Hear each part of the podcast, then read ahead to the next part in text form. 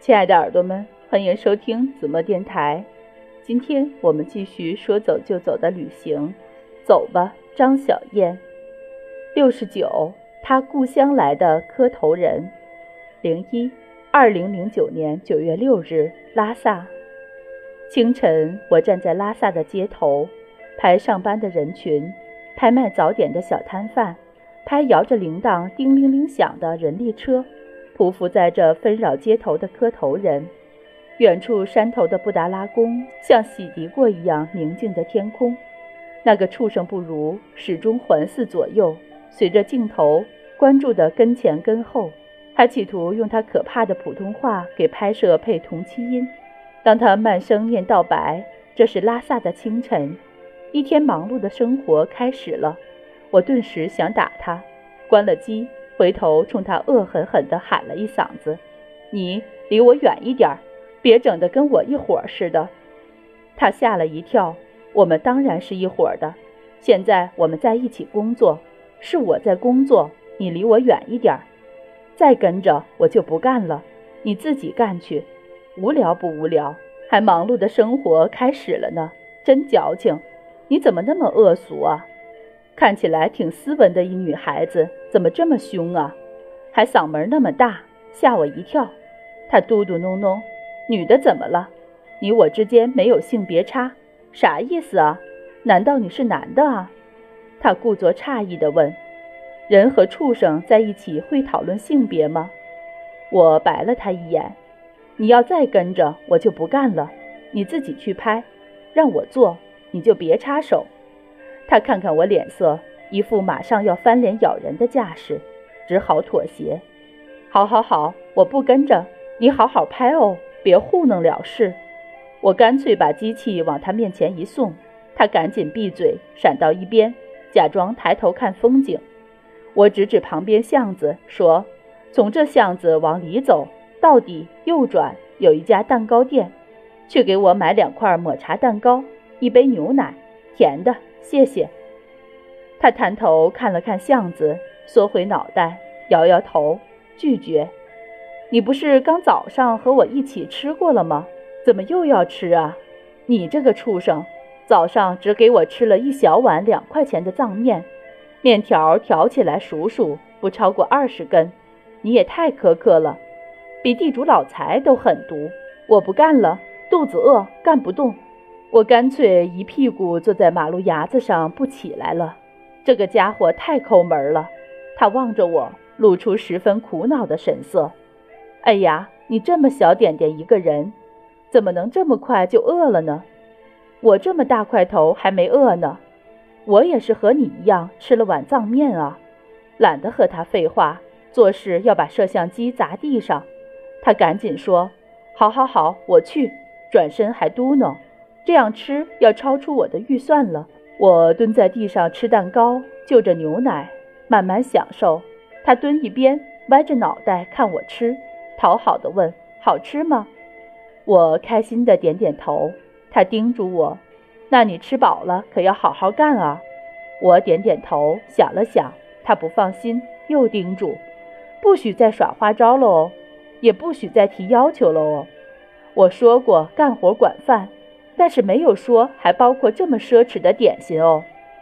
我白了他一眼，转过身去，他也跟过来蹲着，又开始絮叨：“你这点心花了二十多块钱呢，中午我们只能继续吃藏面了。你要是嫌吃不饱，再给你加个馍。”我懒得废话，风卷残云，把最后一块蛋糕塞进嘴里，拍拍手站起来，又指指那边巷子。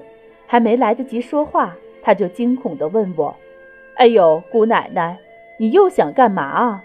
我说：“朝里走，往左拐三米开外有一块大石头，你上那里蹲着，不许跟在我后面碍事。我拍完这一片去那里跟你会合，别乱跑啊！乱跑我找不到你。”他狐疑地瞪着我，我严肃地说：“你跟在我后面，严重影响我干活心情。”要想我专心做事，就别跟着我。每个人做事的方式不一样，你得尊重我做事的方式。我是专业人士，所以有专业癖好，懂吗？终于把畜生不如支走了。我看看他走不见了，马上朝小路潜逃。十分钟以后，已经靠在大昭寺墙根那里晒太阳了。呵呵，给我吃猫食，让我干牛的活，那是不可能的。旁边一个藏族男孩也靠在墙根晒太阳，薄薄的嘴唇紧紧抿着，给人感觉沉默而坚毅。每天都看到他在大昭寺前磕头，磕累了就坐在墙根下休息一会儿，然后又继续，像个磕头机器人。夜晚将磕长头的垫子拼起来，裹个毡子，蜷缩在大昭寺的墙角落里，看起来大概二十多岁，身材瘦削，戴着一顶卡其色棒球帽，帽檐压得很低，脸颊上高原红很重，还有几粒晒伤斑。细长的眼睛总是眯着，也许是高原的阳光过于猛烈。几次夜里睡在墙根下，看到他还在磕头，对着大昭寺前那扇永远也不开启的小门，一次一次地匍匐下去。那样的身影孤独极了，经常打照面，但从来没有说过话，是认识的陌生人。不知道他会不会说汉话。就用拉萨话和他打招呼，空卡布萨，你好。他回头看看我，用带浓重口音的汉话说你也好，然后又转过头去看着一个年长的和尚在跟磕头的人闲聊，不再理我。过了一会儿，我又好奇地问他：“你叫什么名字？你也是和尚吗？”他回头笑了笑，摇头说：“我叫仁真。”现在还不是和尚，说完又不说话了。那你什么时候做和尚呢？我继续追问。我也不晓得，回去的时候可能要当和尚。他老实的回答。交谈断断续续，问一句就回答一句。我不说话，他就也不说话，沉默地看着别处。故乡在哪里啊？我问。是磕长头来的吗？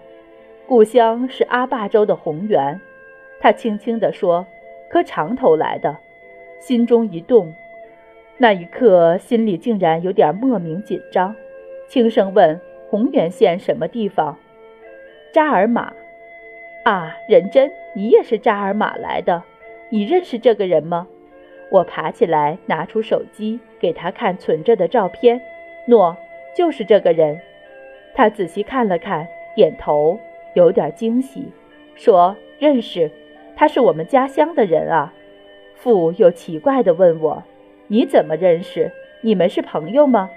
几乎不相信有这么巧，看着他问：“你真的认识他吗？”他说：“真真的认识吗？一个乡上的吗？他唱歌特别的好，乡上唱歌是第一名。”我激动地点头，语无伦次：“是的，是的。”他唱歌很好听，我听过他唱歌，很喜欢。路上经过红原的时候，我们认识。我们在草原骑马，他唱歌给我听，我录下来了，一直听，一直听。你听，打开手机里录的歌给他听，他接过去贴在耳边，专注地听。听完把手机还我，好长时间不再说话，沉默地看着大昭寺前的人群。